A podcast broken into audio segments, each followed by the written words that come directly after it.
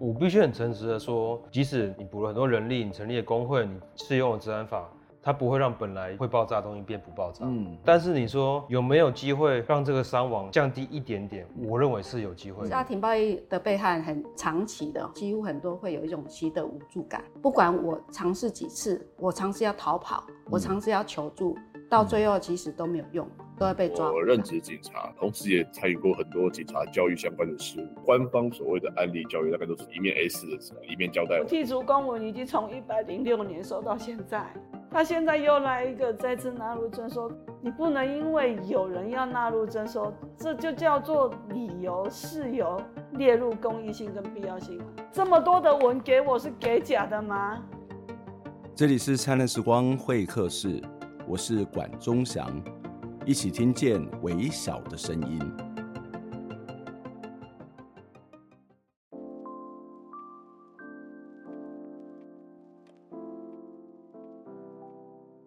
赖清德在万里的老家最近成了社会热议的打卡点，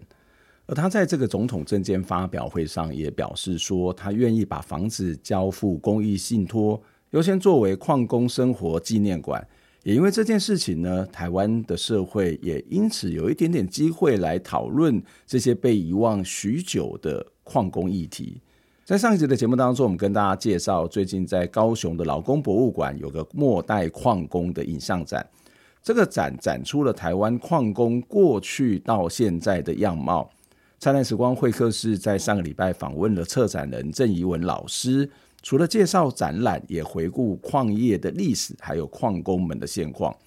怡文在我们的节目告诉我们，他说做老矿工口述史的时候呢，其实已经有不少的长辈是带着呼吸器受访，因为他们在年轻的时候在矿区工作的环境里头伤了他们的肺。但是为了生存，也因为台湾经济发展的需求，根本没有办法去察觉这些伤害的存在。怡文也提到说，矿工们抱着入坑就去死的决心，出坑时他又活过来的心态，这也使得矿工们每一次出矿坑的时候都会高歌庆祝一天的重生。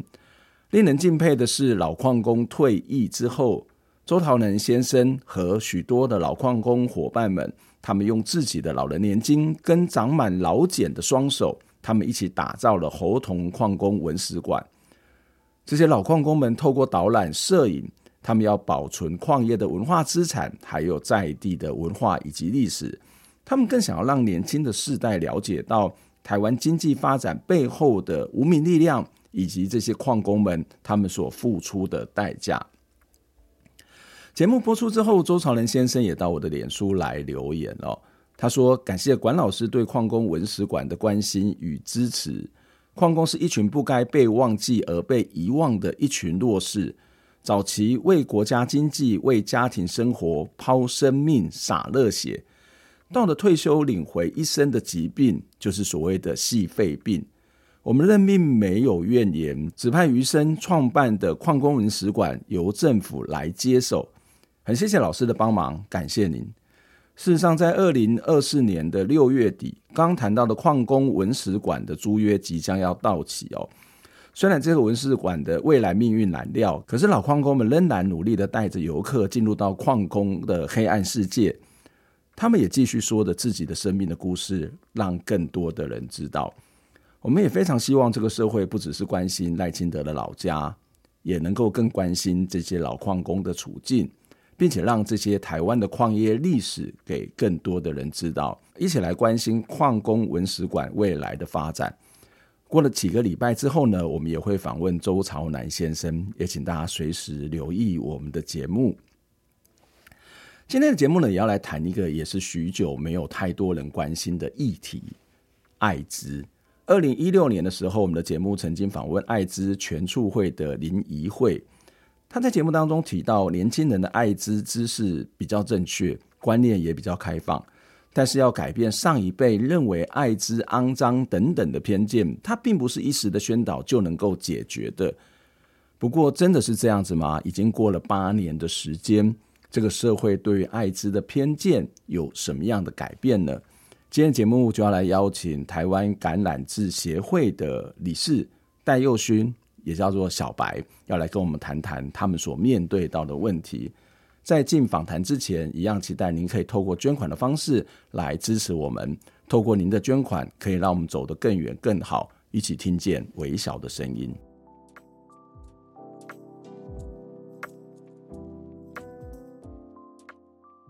佑勋你好，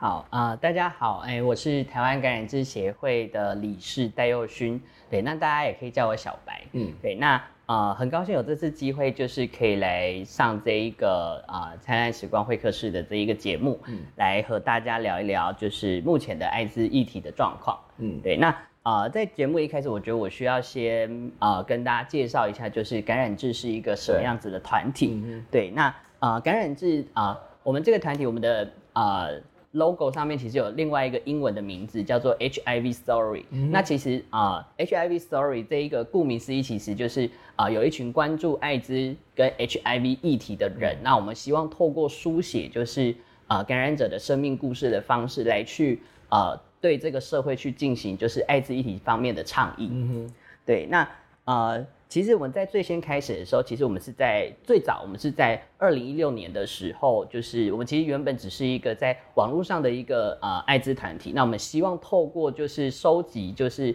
不同感染者的生命故事的方式，嗯、一方面就是让这个社会可以看到感染者不同的多元的面貌，另外一方面我们也希望就是去报道这一些啊、呃、不同的感染者的故事，来让。感染者社群本身，每一个感染者，他们也可以在透过看到这些故事的同时，他可以更清楚的知道说，就是啊、呃，这个疾病为啊、呃，对于这些啊、呃、感染者带来哪一些生活上面的影响，同时也能够知道说，就是其实啊、呃，并不是只有你一个人，就是其实有很多的感染者，他们可能都在面临着不同的议题。那我们可以透过去观看这些生命故事，来去了解到，让我们自己知道说，就是我们要怎么样子去面对这个社会所。啊、呃，因为这个疾病带来的啊、呃、歧视或偏见来，啊让我们能够在生活当中获得更多的力量。对、嗯，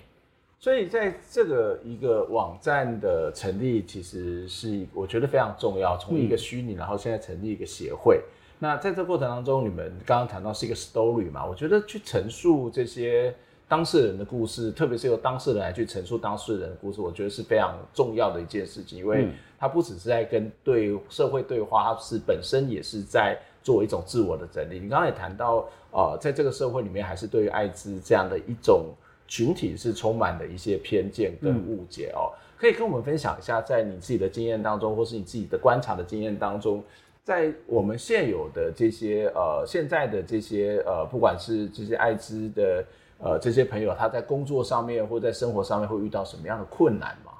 ？OK，嗯、um，首先就是啊、呃，其实目前台湾有很多的啊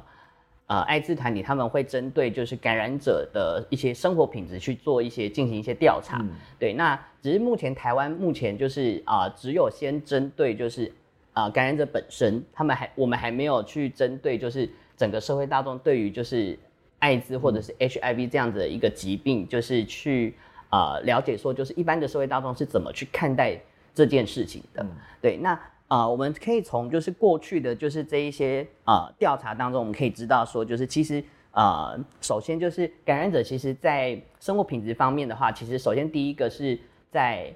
医疗方面，我们希望能够有更友善的环境。嗯、那啊、呃，我举个例子好了，就是啊、呃，其实对感染者来说，就是在就医上面，其实，在法规上其实有被要求说，就是当你去看医生，嗯、你必须要主动去告知说，就是好，就你要揭露，对，你必须要去揭露你的感染者的身份。嗯，对，那啊、呃，对所有对目前台湾的就是感染者的朋友来说呢，其实，在看医生方面，除了在你告知你的感染者身份之后，你可能要去面临着说，就是医生可能会拒诊，他可能会拒绝，就是提供相关的。拒诊？不行，不行。对，其实不行。对，他可能会用，对，他会用不同的理由去，呃，请你就是到其他的医院看之类的。嗯，对。那其中一个比较，呃，就是最近这几年大家一直在讨论的，就是在友善的牙科诊所这样，呃，这个部分。对，那。另外，呃，就是我可以提供几个故事，就是例如说，那我们有一位朋友，就是他当时他需要去拔牙跟洗牙，嗯，对，那啊、呃，他一开始先透过就是自己的个管师去询问说，哎，有没有比较推荐的诊所？因为感染者社群自己可能都知道说，就是那看牙齿这件事情，其实对我们来说，可能有的时候会是一种困扰。对，那所以那好，那个管师他一开始就提供说，哎、欸，那你可以先到就是大医院里头，就是理论上来说，大医院其实应该就不会发生拒诊这样的情况。嗯、对，那结果这位朋友好，那他就去到了呃，就是一个国立大学的附设医院里头，就是先去挂号。嗯、那他他有成功挂了号。对，那他在候诊过程当中，那就是他等待过程当中，其实就是那等到他叫号到他之后呢，好，那他进到诊间里头，当他在躺在就是那个牙牙牙科的，就是那个治疗的那个椅子上面的时候，就是他当他躺上去的过程中，整整有大概五到十分钟的时间，嗯、就是医生都没有透，呃，医生都没有就是将任何的医疗器材就是放进他的嘴巴里面，嗯、就是医生都一直只是站在这一位。感染者的旁边，然后他跟另外医师在讨论，然后再过了五分五到十分钟之后呢，最后就是他被告知说，就是哎，我们这边的医疗器材是没有办法处理你现在这样。子的状况，那建议说就是请你到别的医院，或者是挂就是呃牙哎口腔的内科这样子，嗯嗯、对，就是去呃相应的就是一些就是比呃设备比较好的一些医疗单位里面去处理这样，嗯、然后那。他就这样子，就是他就在那边躺了，就是十分钟，嘴巴也都没有张开，嘴巴有张开，因为就是他都在等着，就是医医生就是开始去就是利用一些器材去检查他的口腔状况，嗯、对，但后来就是整个过程当中，其实医生都没有去接触到他的口腔，嗯，对，他就这样躺了十分钟之后，他就最后只能够离开，嗯，对，那所以就是啊、呃，其实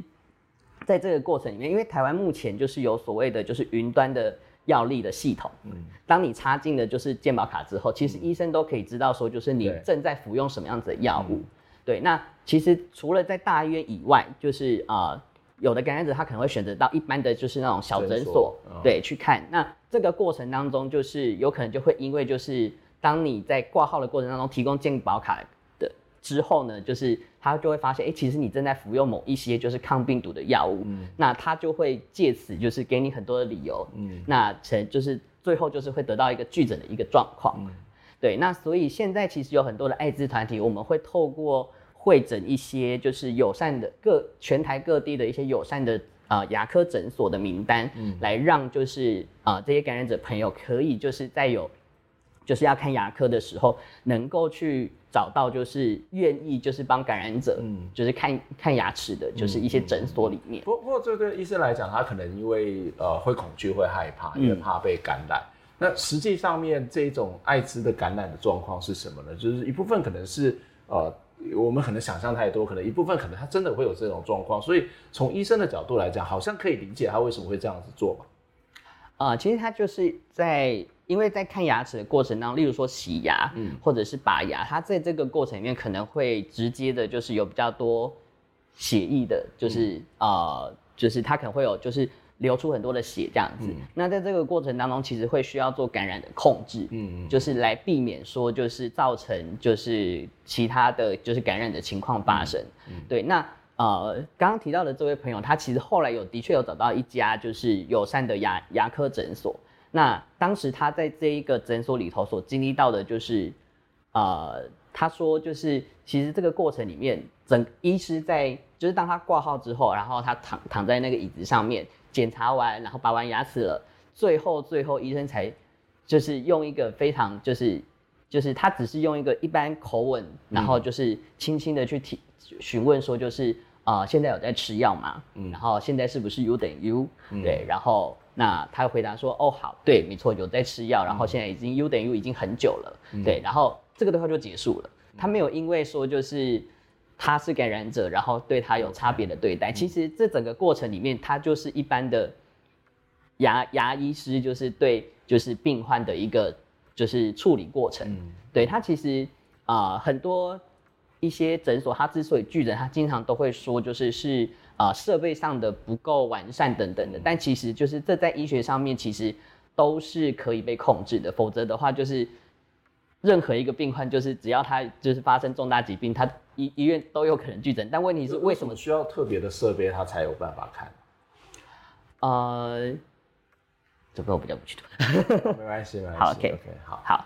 好，所以基本上来讲，你只要经过一定的程序，这个问题其实就不是那么的严重，或是不是我们所想象会有这些恐慌会产生。啊、呃，对，嗯，就是其实啊、呃，只要在就是。呃，在你就就医的过程当中，就是感染控制有做好的话，嗯、其实就是，而且感染控制基本上并不是特别为了感染者而去做的事情，嗯、它其实在所有人在就医的过程当中，他都必须要做好就是感染控制，这是在就是医疗系统里面他必须得要做的事情。嗯，所以就是呃，当有诊所说诊诊所说就是啊、呃，因为就是感控设备的不足，所以就是无法就是受理就是这位病患。的话，就是其实它是不合理的，嗯嗯，对，那所以就是其实有蛮多的感染者的朋友，他们在啊、呃，他们其实会抗拒去看牙科，嗯，因为他们不想要一直面面临说就是哦，我无法处理你，就是被就是不论是直接或者是间接的，就是婉拒拒诊这样子，嗯、对，所以有很多的感染者朋友，他们其实牙齿都不是很好，嗯，对，所以这是一个实际上面一个医生一看一个看诊的一个经验，那。看诊的医生，照理讲，他应该会有一定的专业的知识。嗯，这个知识包括他的这个医疗的技能，也包括他对于所谓艾滋的认识，应该照讲会比一般人还要多。那所以，如果从这个例子来讲，看起来这个社会里面对于所谓的艾滋感染者的印象，或是那种恐慌，还是存在。我为什么会问这个问题？因为我们之前在二零一六年的时候，曾经也访问过呃这个礼仪会，就是艾滋呃全促会的这个礼仪会来谈这件事情。他。那时候谈到一个观念，我觉得还蛮好玩。说，因为老一辈人对艾滋是有一些刻板化的印象，那年轻一代的人可能比较不会有，所以他他其实蛮乐观的去看待说啊，呃，这个未来几年慢慢对所谓的艾滋的这种所谓的刻板印象或是恐慌，可能就会减少。那实际上面好像，如果从你的例子来看，并不是如此。啊、呃，我觉得跟过去比起来，就是在在以往，就是当大家在谈到。哎呦，这个过去指的是可能是十几二十年前。嗯、那当大家提到就是艾滋或者是 HIV 的时候，其实第一时间可能会听都是来自于就是可能是媒体上，嗯，或者是呃政府官员他们直接的，就是在受访过程当中表达说，就是哎得了艾滋就会死得很难看，嗯，或者是就是他就像仿佛就是你得了这个疾病，你感染这个病毒，你可能就会。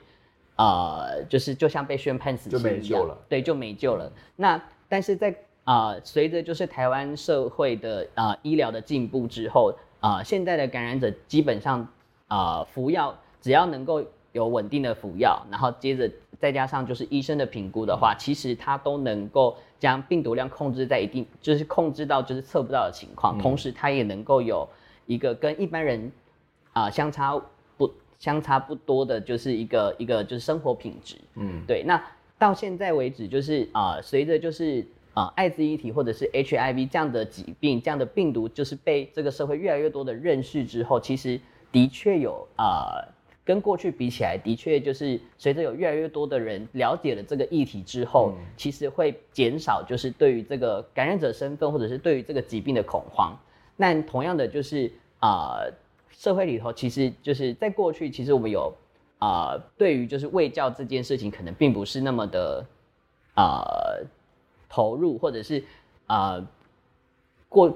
老一辈的人，他们可能会就是在过去并没有受到就是这方面的知识的训练，所以啊、呃，他们对于这个疾病的认识，可能就是来自于大众传媒，嗯，所以那他们对于这个疾病的了解，就会停在就是主可能是在主流媒体里面所呈现出来的那种状态，嗯，嗯。对，那。我觉得刚刚就是提到的，就是呃，林慧这边提到的，就是我觉得对未来来的发展来说，我觉得它啊、呃、是会越来越好的。但是啊、呃，我们不能够忽略说，就是啊、呃，当这个社会已经开始慢慢的去了解这个疾病的过程里面，就是其实其实它可能会变得越来越隐晦的方式去呈现。嗯嗯、我们还是必须要去透过了解，就是这一些感染者所发生的这些故事，嗯、来去知道说，就是他们正。在现在这个社会里面，就是正面临着什么样子的一个处境？嗯嗯，对。你刚谈到是说，其实现在的医疗的技术事实上是可控制的，对吗？嗯、就是比如说，我今天只要一个固定的这个疗程、固定的服药，这个问题就不是那么严重。可是我想很多人会担心的是，那我跟艾滋的感染者在一起，或是我遇到感染者，会不会被感染这件事情？所以你控控制了，但是会不会感染的？那或者说，可不可以告诉我们，告诉我们一般的大众是在什么样状况底下，他才有可能会被感染，或者感染的途径或是又是什么？呃，在以往我们就是当社会上可能发生说就是会有偶尔会发生一些针扎的新闻，嗯、就是有可能会有一些就拿针去刺啊，拿针去刺，或者是在例如说在公用电话的那个那个投币口那边，他、嗯、可能会放就是针头这样，嗯、对，那或者是也会看到一些新闻是啊、呃、有一些呃呃就是有一些民众他可能就是他在罐头里面就是。就是注入自己的就是感染者的血液等等的，嗯、然后造成一些社会的恐慌。嗯，对。那问题是就是其实啊、呃，当 HIV 病毒它其实当离开了身体之后，它其实是没办法存活很久的。嗯。同时就是你要透过就是啊、呃、血液的方式传染它，或者是体液的方式传染，它其实是需要有一定的浓度。嗯、所以我们之前我们以前都会去开玩笑说，就是如果你要跟一个就是感染者因为接吻而感染就是 HIV 的话。嗯呃，你必须要首先，你必须嘴口腔里头必须要先有一个开放的伤口，哦、同时就是你必须要就是在这个接吻的过程里面，就是接触到了就是好几公升的口水，嗯、你才有可能就是因为这个应该不太可能。对，但当然当然当然对，就是就是那这个例子其实只是要说，就是其实呃，当要发生感染的这一个，它其实是有一些前提存在的，嗯、你首先必须有一个开放的。就是黏膜组织，然后同时也必须要有啊、嗯呃、一定程度的浓度的病毒，嗯、才有可能在这个接触的过程当中而被传染。嗯，对。那问题是在日常生活里面啊、呃，例如说针扎，就是那个就是例如说这些针头，或者是啊、呃、遭到就是感染者的血污染的这些啊、呃、食品等等的，就是这些病毒都已经离开人体很长的一段时间的，嗯、所以就是在这个过程里面，其实它要造成。啊、呃，感染这件事情其实是没有那么容易的。嗯，但问题是，当这样的新闻一出来之后，它经常就可以第一时间就是唤起的很多一般社会大众的恐慌，会担心说，啊、呃，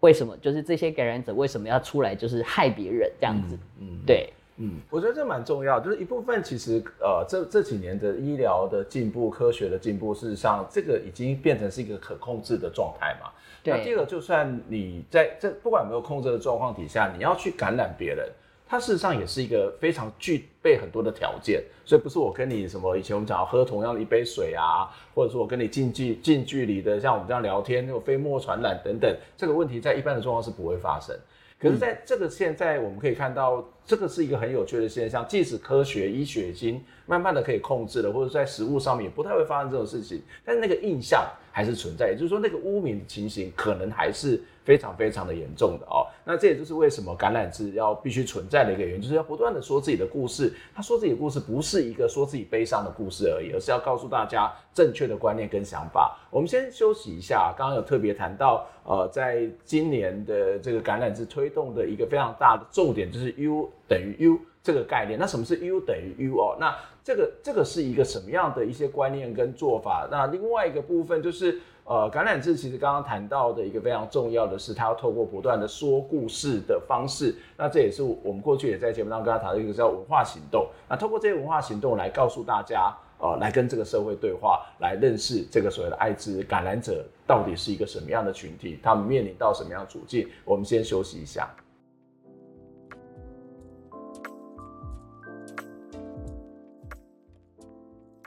台湾感染志协会最早在二零一六年就存在的艾滋网络团体，他们透过网站来记录艾滋感染者的故事、生活状态，还有存在的样貌。他们让感染者现身，透过不同的文化行动进行倡议，并且跟社会来做对话。我做这期节目不久之后，我的另外一个节目《我的民雄朋友们》也访问了民雄在地的性别友善团体“侏罗布屋”。那一集也谈到了去污名的行动以及艾滋相关的议题。其实，在每年农历的七月哦，是民雄的大视野季，它吸引非常多的人来到民雄。大视野的历史传说以及大视野伯跟乡民之间的关系，其实都有非常非常多精彩的故事。大视野也会是我上课的内容哦。不过，我的 PPT 里面有一个画面，让我自己也蛮感动，也让人家印象深刻。就是有一群扮女装的人参加大视野季的踩街活动，后来我才知道这一群人原来是侏罗布屋的成员。我刚才跟大家介绍了这个侏罗布屋呢，是民雄的性别友善团体哦，他们会在传统的大视野祭的活动当中演出，其实让我有一点点惊讶啊，看起来是一个非常非常独特的存在。在那一集节目的受访者张志祥，他跟我说，他发现，在热闹欢乐的场合当中，长辈们其实是更愿意以更开放的眼光来看待多元性别的展现。侏罗布屋也希望透过这种方式，慢慢的扩展社区对性别框架的想象。我想这真的非常非常有意思哦，就是我们可以看到，在去除污名或是跟社会对话，有很多很多不同的方法。当然，如果有机会，也很期待，很希望大家来听这一集的我的民雄朋友们。接下来，我们要一样要来请台湾橄榄枝协会的戴佑勋小白来跟我们谈谈在台湾艾滋的一些相关的议题。进访问之前呢，也期待您可以透过捐款的方式来支持我们。透过您的捐款，可以让我们走得更远、更好，做更多、更深入的报道，一起听见微小的声音。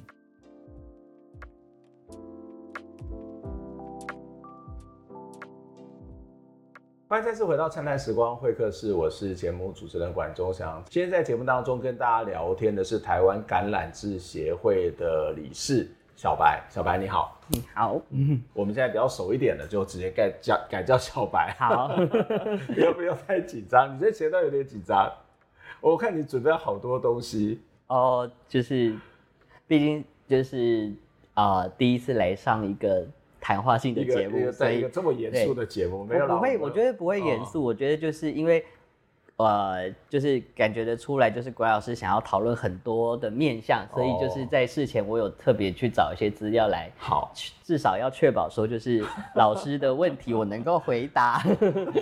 不好意思造成你的压力，我不会，就是聊聊天就好了。对对对。不过我们待会儿继续聊天，但聊天之前，我觉得还是一个很重要的一个，嗯、今天请你来。呃，我觉得有一部分是要去澄清一些旧的观念，因为很多的污名化是来自于无知或是来自于物质，而这个无知或物质有时候不是我们呃一般民众本身所造成的啦，而是整个社会里面的各式各样的传说也好，各式各样的媒体也好。各式各式各样的过去的经验也好，它累积了很多我们的对这个事情的真实的状况不了解。嗯、那另外一部分，除了在澄清一些观念，就让我们谈到说，艾滋的感染的过程其实是没有那么的简单哦，然后它非常非常的复杂，然后事实上可以控制。那另外一部分，我觉得有一些新的观念跟想法也要跟大家讲，特别是我们今天要来谈的是这个橄榄枝在今年呃非常强调的一个。工作的重点叫做 U 等于 U 啊，什么叫 U 等于 U 啊？嗯、好，诶、欸，首先就是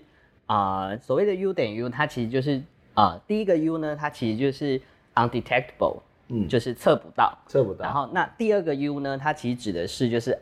untransmittable，就是测、嗯、就是不具有传染力，就是传不了。嗯嗯、所以它整句话的意思其实就是，当今天啊。呃感染者就是当他是处在一个测不到的情况底下，那他就不具有任何的传染能力。嗯，对。好，那呃，测不到不代表他没有病毒，而是测不到，或者他的这种所谓的一个病毒的数量也，或者是那个值是低到一种程度，他测不到。对，呃，所谓的测不到，其实就是指说，就是今天当一个感染者他开始稳定服药。持续了一段时间，嗯、就是目前上就是认为说，就是持续稳定服要持续六个月，嗯，然后那理论上来说，就是感染者身上的病毒量就会开始稳定的下降，然后并且会低到一个就是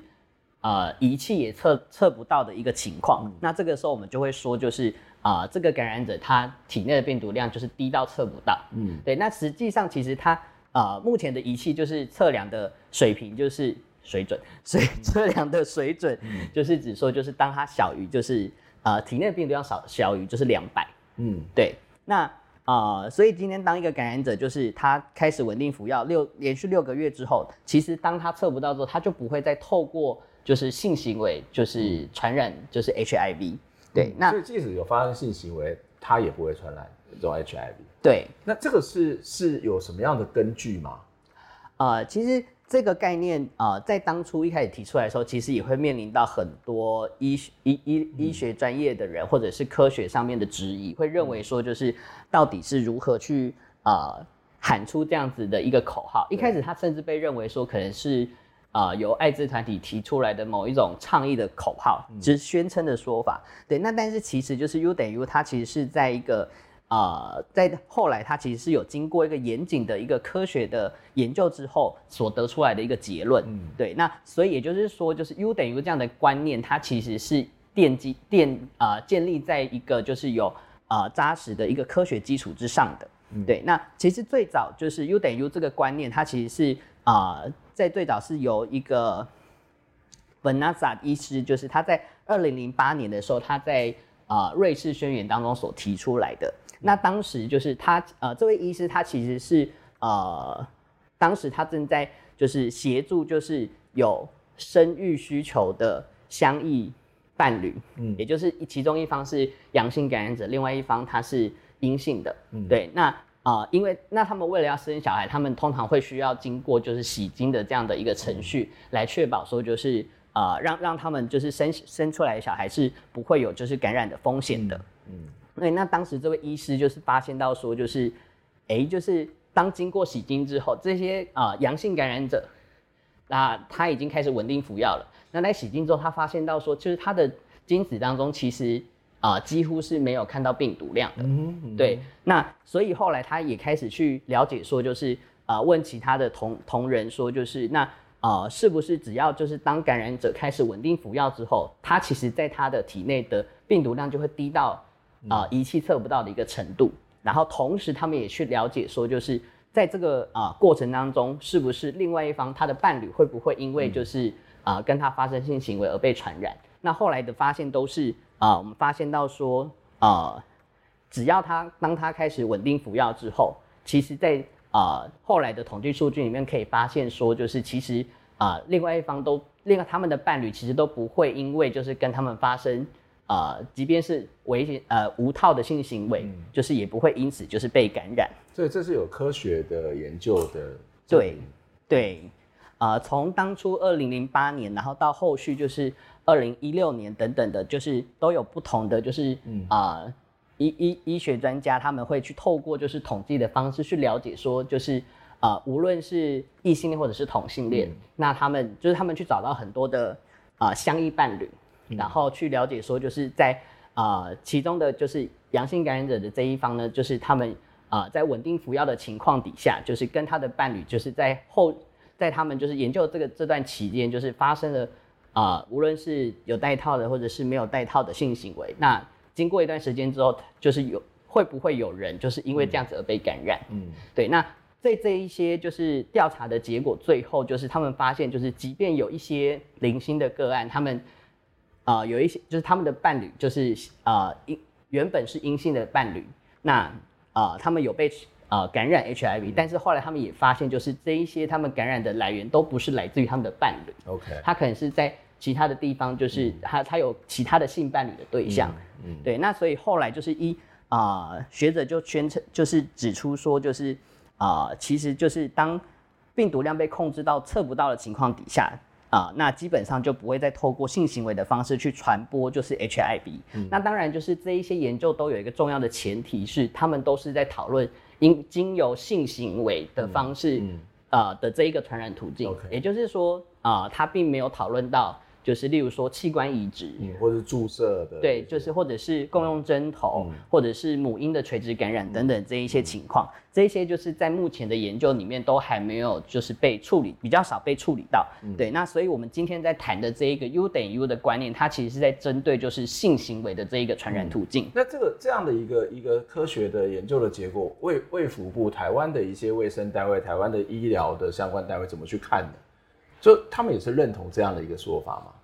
呃，台湾就是在这几年也已经就是呃，透过卫福部的就是宣导，就是他们也同意了，就是他们也看到了说，就是目前在医学上面这一个 U 等于 U 的这一个重要的一个共识，嗯，所以就是那未来就是在啊、呃、相关的防疫上面，就是他们也会就是开始逐步的，就是将这样的一个观念，就是纳入他们的防疫的，就是方针里头，嗯，对，嗯，所以在这个过程当中，呃。你们最今年的重点就是希望大家能够普遍的知道这个观念跟想法，包括你刚刚谈到政府也要把它纳到我们的防疫的方针里面。对，那呃，其实，在透呃，因为有 U U 等于这个观念的推广，它其实有几个层面的意义。嗯、首先是就是呃，它在对于感染者来说，就是它就是在告诉啊、呃、这些感染者们，就是只要你好好的稳定吃药，嗯，嗯然后持续一段时间，那你的身体的病毒量就会控制到一定程度之后，你就不会再具有传染的能力。嗯，对，那这是在公共卫生上面的意义。对，那另外一方面就是它还有就是去除污名跟歧视的一个意义在。嗯，也就是说，就是我们可以透过这样的观念的推广，来让社会大众知道说，就是啊、呃，其实啊、呃，感染者就是当他们稳定服药之后，他就不会具有传染能力了。所以这个社会其实应该就是在相关的一些法规上面。其实应该要有所的调整，将一些就是有问题的一些条文应该要做一些修改，嗯，来让就是感染者在这一个社啊、呃、社会当中的生活呢，它是可以比较啊、呃、不需要面临这么多的压力，跟就是来自于法规的一些约束跟规范。嗯，所以现在既有的法规还有一些去限制这样的一种观念的推广，会造成一些你们的一些一些在推广上面的困难吗？啊、呃，对，例如说，就是台湾其实有一部啊，针、呃、对艾滋感染者的一部专法，嗯、对，那啊、呃，它的名字好，它的名字叫做《人类免疫缺乏病毒传染防治及感染者权益保障条例》，好长的名字。对，那呃，不过就是后来我们其实一般都会俗称说，就是就是叫我们会称它为就是艾滋条例。艾滋条例。对，那其中呢，就是啊、呃、里头有一条就是条文是比较具有争议性的，就是其中的第二十一条。嗯哼。对，那在这个条文里头，就是它的意思，哎，它的条文的内容是在指说，就是明知自己是感染者，隐然后隐瞒而与他人进行危险性行为或。有共用针具、稀释液或容器等施打行为，然后导致传染于别人，然后那这样子的话就会处五年以上跟十到十二年以下的有期徒刑，然后同时就是啊、呃、未遂犯也是会处罚的。嗯，对。那其实我们如果我们将这个条文把它翻成白话文的话，嗯、它其实意思大概就是说，你明明知道自己就是感染者，那在和别人发生就是具有传染 HIV。风险的性行为或者是啊、呃、施打行为之前，你并没有就是在你没有跟对方事先告知说，就是你是一个感染者，那然后最后如果导致别人传染的话，嗯、那其实就会处五年以上十二年以下的有期徒刑。嗯、对，而且就是啊、呃，即便就是最终并没有让对方就是感染，那你一样就是会被处罚，会被当作是一个未遂犯来处罚。对，那其实这个条文它一开始。在当时的台湾社会，它其实目的只是为了要去保护，就是国民的健康。对对，那但是随着就是台湾医学的进步，就是其实这个条文里头其实有越来越多，就是呃在法律实务上面，或者是甚至是对于就是疾病的防疫等等的，它都会造成一些反的反效果。嗯，那例如说就是呃在这个条文里头有提到就是呃。隐瞒而与他人进行危险性行为，巴拉巴拉巴拉巴拉。嗯，好，这个所谓的隐瞒，其实因为啊、呃，性行为它其实是一个非常私密的事情，它就是关在房间里面的事情。对，那今天就是啊、呃，我们有可能会发生说，就是今天我们可能在约炮过程当中，其中一方认为说，就是其实我在事前已经有明确的告知说，就是哎，我是一个感染者了。好，那今天后来在发生性行为之后，对方他可能会。反过来说，就是哎，其实我不确定，我不知道。嗯，那他可能就会透过就是这一个第二十一条的方式来去提出就是告诉。嗯，对。嗯，那另外就是啊、呃，其实，在目前的医医医学的技术上面，其实我们很难去证明说就是到底是谁传染给谁的。嗯，我们目前只能够透过就是病毒的序列的分析来去知道说就是这两者之间的就是关系的亲疏远近。嗯、我们。能够知道就是相关，而不能够知道说就是是不是这是不是有因果的关系？嗯、对，那所以今天就是我可能跟 A 约了炮，然后我之后去做筛检，我发现我啊、呃、感染了 HIV。好，那但是今天不代表说就是就是这个 A 传染给我的，因为有可能是之前我跟 B 发生性行为的时候，在这个过程当中就是啊、呃、感染的。对，嗯、那所以就是其实无论是隐瞒或者是啊。呃导致他人导致传染他人这些面向，它其实都是在法律上面比较难去做举证的。嗯，它也可能就是在诉讼的过程当中会变成是说，就是大家各说各话，最后法官最后只能够凭据凭啊凭借着说，就是哎，我比较相信谁的说法，我觉得谁的说法是比较有道理的，嗯，然后就做出了一个判决。嗯，那其实，在过去啊，呃，台湾有很多的，就是因为二十一条，就是啊。呃所引发的诉讼，就是有其中有百分之七十六，其实都是因为未遂犯，就是就被处罚了。嗯哼，也就是说，在这个过程里头，大多数的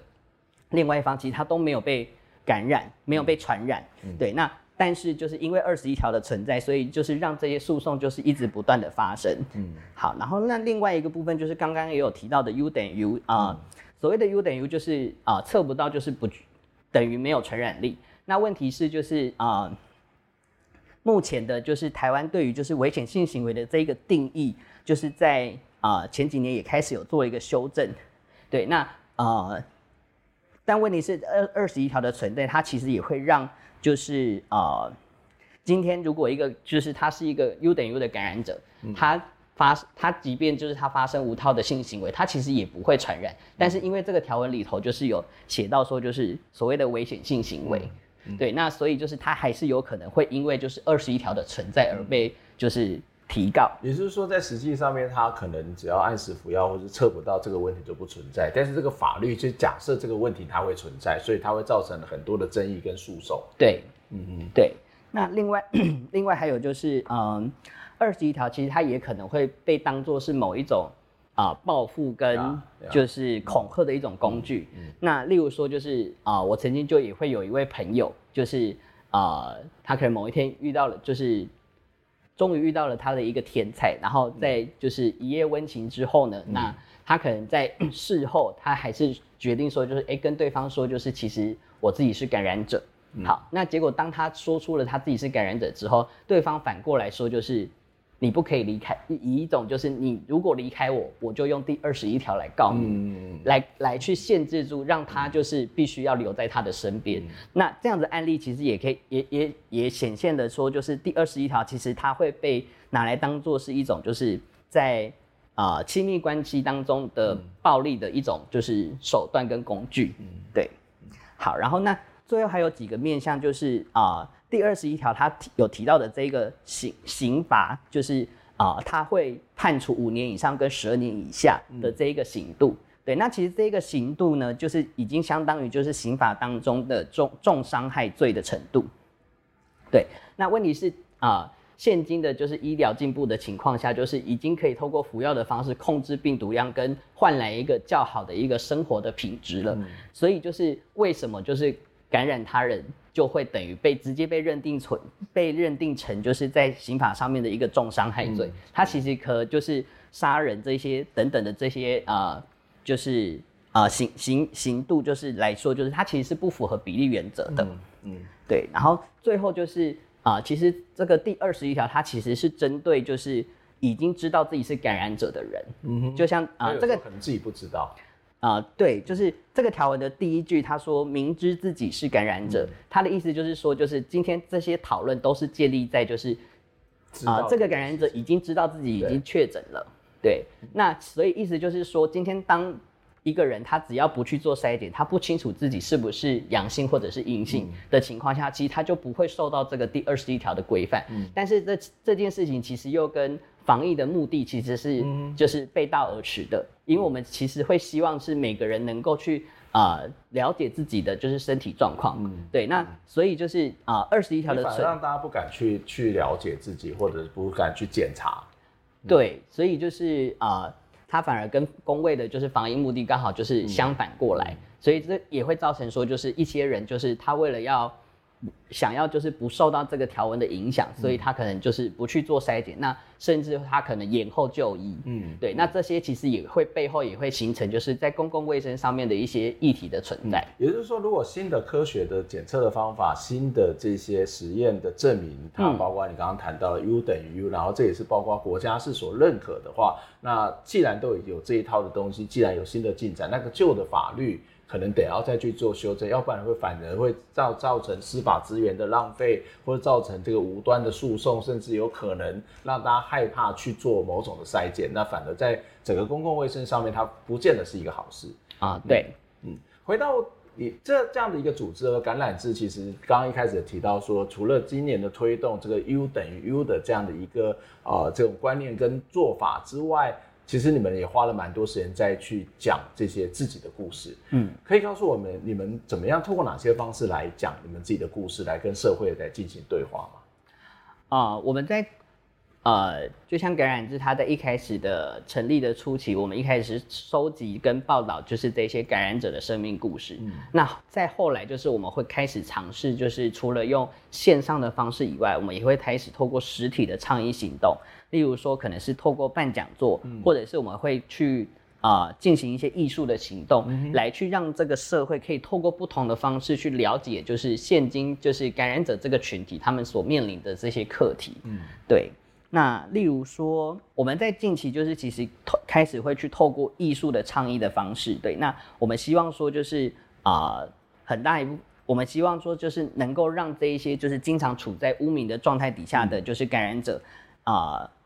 他们原本可能认为说，就是自己原自己说的话，就是并没有人想要听，对，那或者是说出来，就是其实会被啊、呃、社会大众所抨击，对，那我们希望透过就是啊、呃、一些艺术的行动，去让这些感染者能够去练习做一个发声的一个动作，嗯、例如说，就是我们会啊、呃，我们曾经在就是西门町就是。啊、呃，举办了一个就是肥皂箱的一个一个活动，那大家会站在上面开始去诉诉说，就是自己的就是感染者的故事，嗯，去透过练习发声的这一个方式来去让啊、呃、社会看见，同时也让感染者自己去了解，说就是啊、呃、大家所面临的课题是什么，嗯、对，嗯，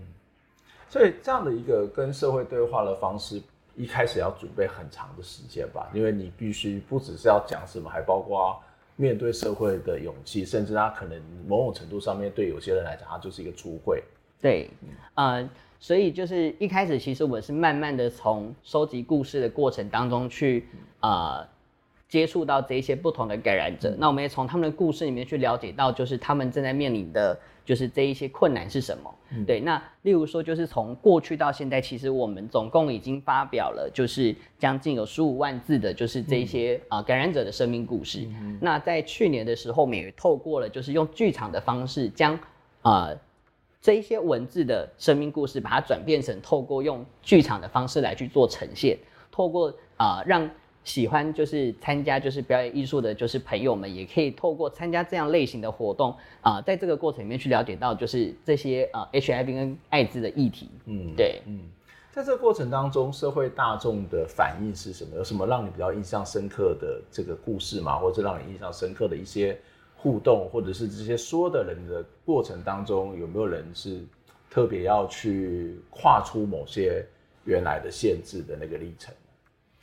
啊、呃，在在参加这些活动的过程中，其实有一些人他可能只是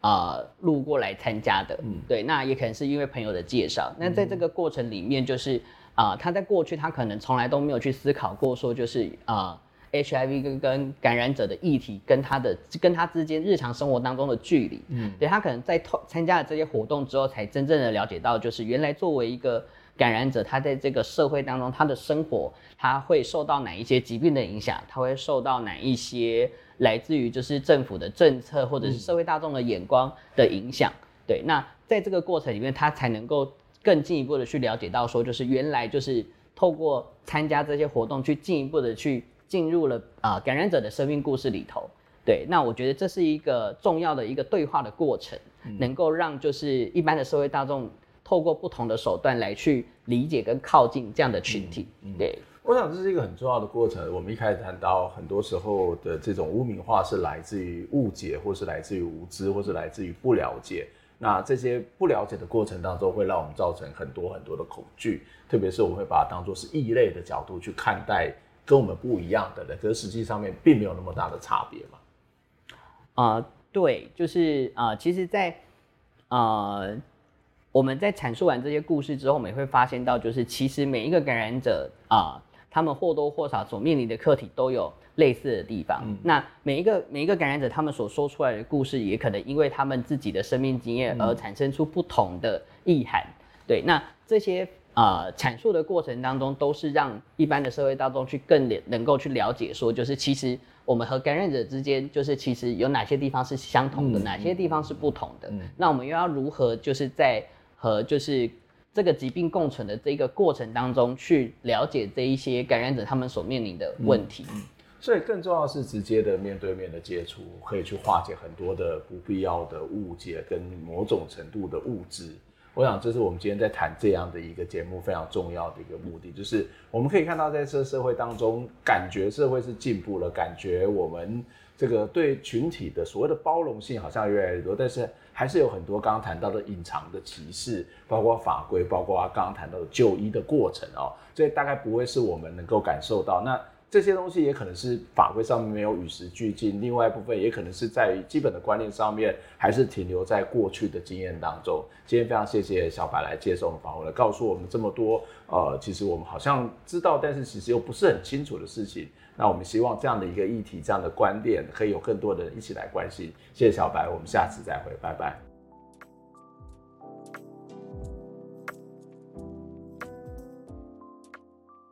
听完这期节目，你有什么样的想法呢？非常欢迎您可以留言来跟我们分享您的看法、您的感受。当然，也期待您可以透过捐款的方式支持我们，或者订阅我们的节目，分享我们的节目。不管是 YouTube 或者是 Podcast 频道，谢谢您的收听，下周再会。